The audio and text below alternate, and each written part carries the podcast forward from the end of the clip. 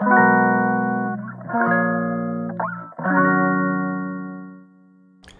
ようございます。麻酔科医の松田祐介です。麻酔の力で未来を作るため日々様々な情報を発信しております。この放送は毎朝6時ちょっと変わった麻酔科医が日本の医療を元気にするため普段考えていることをシェアする番組となっております。本日は手中の鳥の原則とはということをテーマにおしたいと思います。最後までお付き合いください。というところで昨日のあのエフェクチュエーションっていうあのやつの続きになります。あの端的にまとめると勝つ方法ではなく負けない方法っていうのがエフェクチュエーションだと私はこう読んでてこう解釈したんですね。で、その中にこう5つこう法則があるんですけども、その中の一番最初のやつが手中の鳥の法則。これ手の中の鳥です。バード・イン・ハンドっていうこうアメリカのことわざから来てるものらしいです。が手に入れてるこう1羽の鳥っていうのは姿が見えない多くの鳥よりも価値があるってことですよね。だから自分が何を持っているのかっていうことをでもうすでに持ってるものの方の価値の方がまだ自分が手に持ってないものよりも価値は高いっていうのがまあ考え方として必要だと。まあ、確かに自分が誰であるかとか自分は何を知っているのかそしてどういう人とこうつながりがあるのかっていうのを踏まえた上でじゃあ自分ができることって何だって考えてまあビジネスを始めるっていうのはすごくまあいい方法だっていうのがうん言われてます。普通だと例えば僕らが何かこう新しいことを始める時って何とかがしたいって思ってでそれをするには何々が必要だ。でそれが自分がないからそれを勉強しましょうっていうのがよくあるこう流れだと思うんですよ。でもそうじゃなくて自分はこれができるこれができる。まあ、こういうことを知ってるしこういった人たちとつながりがある。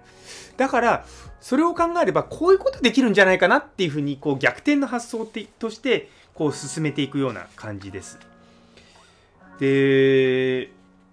なんだろうなんここにすごい面白いこう具体例があって日本のハーブの市場はどのように生まれたかっていうのがあって、まあ、ハーブって言ったらもう皆さん今誰だって知ってますよね。でも40年前ぐらいってもうハーブって全然みんな知らなかったらしいんですよ。で、なんかこう、ハーブをすごくこう、なんか研究してたっていうか、まあすごくハマってたビジネスマンの方が、これやっぱハーブとかすごくいいんじゃないかというふうに思って売り出そうとしたんですって。でその時にその少女漫画「憧れ二重奏」っていうのがあるらしいんですね。僕生まれた年に出た漫画らしいんですけどもなんかこれ小中学生の間にこうポプリのブームあの何ていうの乾燥させた葉っぱなのかなポプリをやるっていうのでなんかそういったブームの火付け役になった漫画があるらしいんですけど実はそれってそこのそのハーブの売ってるところに出入りしてた漫画家の卵の人が作ったらしいんですね。でその漫画が大ヒットしてそこからポプリとかハーブとかそういったものがみんなが知るようになってでこうビジネスとして成り立ちましたみたいなのがこう具体例として出てるんですけども。だからそう別にそこにニーズがあったわけじゃないんですよねこう市場としてニーズがない状態ででもそういったものをブームとして作ってやっていくみたいなのっていろんなところで実は経験僕らしてるんですよ。例えばスマートフォン今だったらもうみんな誰しも持ってると思うんですよ。でも当時出た2008年ぐらいの時は別にそんなすごくないじゃん。っていうのはそもそも PDA っていうのはその当時あったんですよ。パームとか言われてて、ザウルスとかね、そういった感じで、あの、ちっちゃな、あのー、なんていうのかな、スマ、今で言うスマホですけど、そうちっちゃなパソコンみたいな携帯電話があったんですよ。でも、それと違って iPhone が、まあ、結局スマートフォンを作ったんですが、あれは何が一番すごかったかというと、フリック入力といって、キーボードを取り除いたんですよね。それまでの、その、ザウルスとか、あとはブラックベリーとかね。そういったスマートフォンの前段階のやつらっていうのはボタンがちっちゃいボタンがついてたんですよ。でやっぱりそれが押しづらいとかそういう風になったのがこう iPhone の結局あのフリック入力とか入力形式が全然変わっちゃった。だからボタンは1つしかなくなったし今のね iPhone なんてボタンゼロですからね。あの少なくとも表面のところには。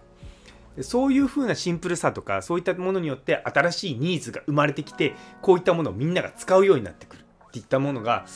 全然違うんですよね。でやっぱりこう一般的にはよくこうビジネスとか始める時って市場調査をしてこういったものがニーズとしてある潜在的なニーズとしてあるからそれに対してこうアクションを起こそうみたいなことがあると思うんですけども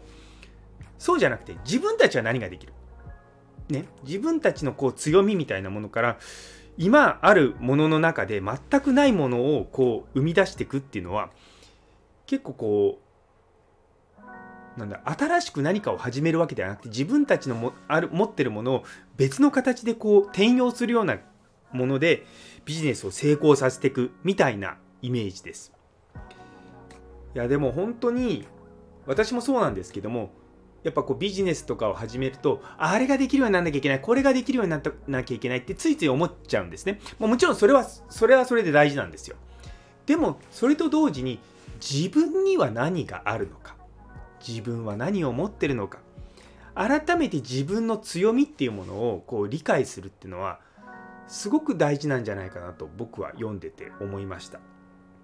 これがですねこのエフェクチュエーションの一番最初に出てくる法則でまあ確かになってすごく僕思いましたね。こう読んで。うん。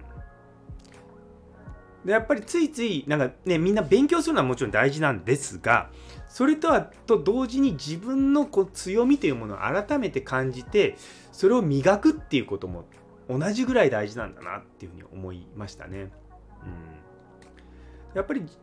私自身の強みというのはややはりこう酸化麻酔ってこう妊婦さんの麻酔をですねもうひたすらもうかれこれ15年近くやってるわけですよ。